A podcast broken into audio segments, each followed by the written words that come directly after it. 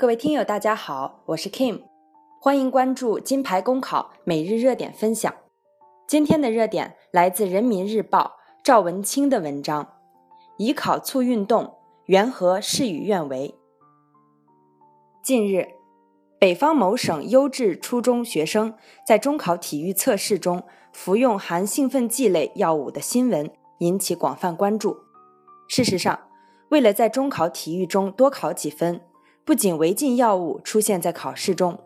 走后门、拉关系、弄虚作假、替考等违法违规行为也时有发生。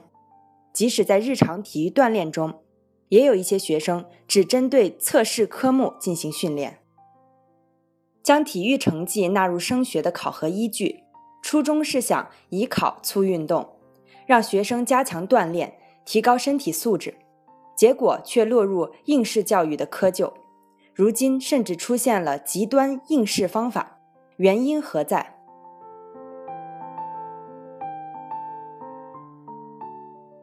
究其根本，是为分数论的单一升学评价制度。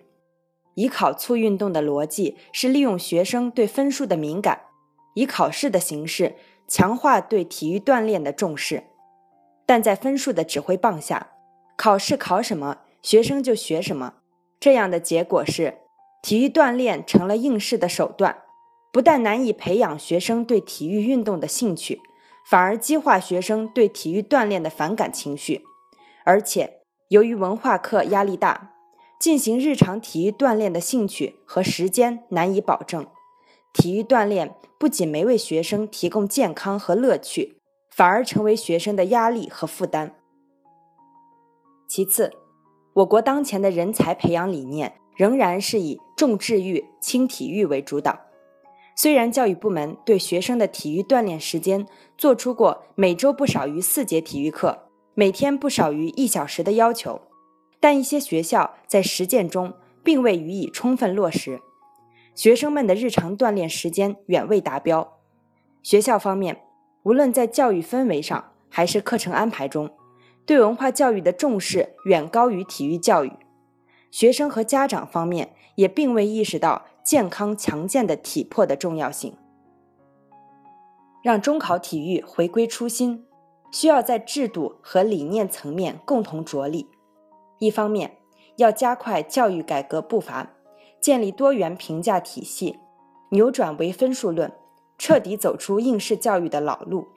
另一方面，积极塑造。野蛮其体魄的锻炼氛围，将拥有强健体魄内化为社会对人才的基本要求。期待体育锻炼成为孩子们快乐成长中的一部分。请您关注我们的公众号“金牌公考”，我们将把最优质的服务、最耐心的讲解献给大家。公考路上你不孤单，金牌公考带你上岸。